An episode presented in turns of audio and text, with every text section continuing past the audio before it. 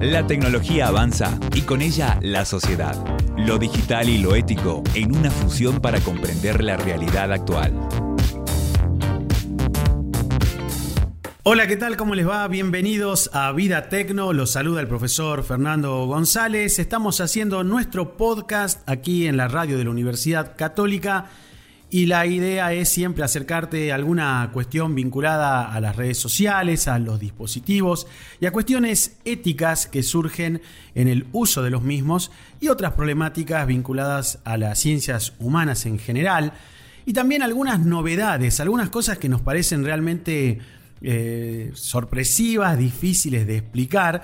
Hoy vamos a hablar de un caso de deepfake que se ha conocido hace muy poco y que eh, tiene valor e importancia porque se trata nada menos que de un engaño a eh, funcionarios y políticos europeos que, bueno, estaban, según ellos, y por supuesto estamos hablando de un engaño, eh, hablando con un líder opositor eh, ruso y en realidad se trataba eh, justamente de una deepfake, fake, es decir, un video falso.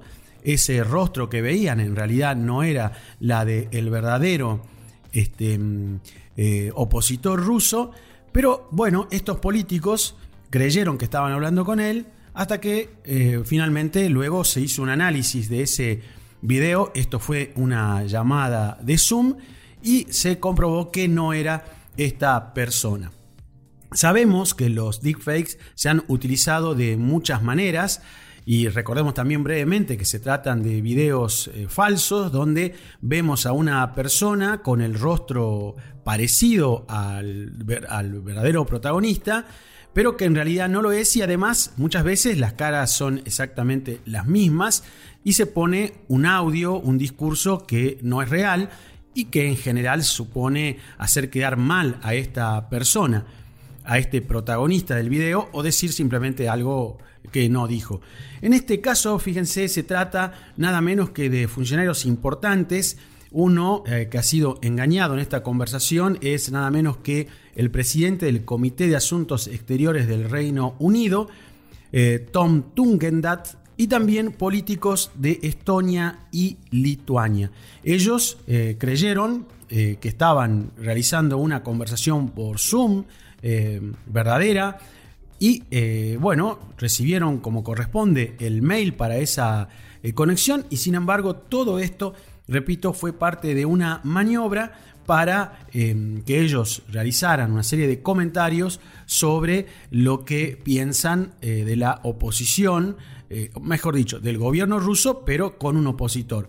Este em, opositor supuesto, que no es tal y que no apareció en el video, es de apellido Volkov y se manifestó muy preocupado y además dijo que su cara, la que aparecía en realidad en el video, era prácticamente la de él, aparecía como muy real y comprendía que hayan sido engañados estos políticos.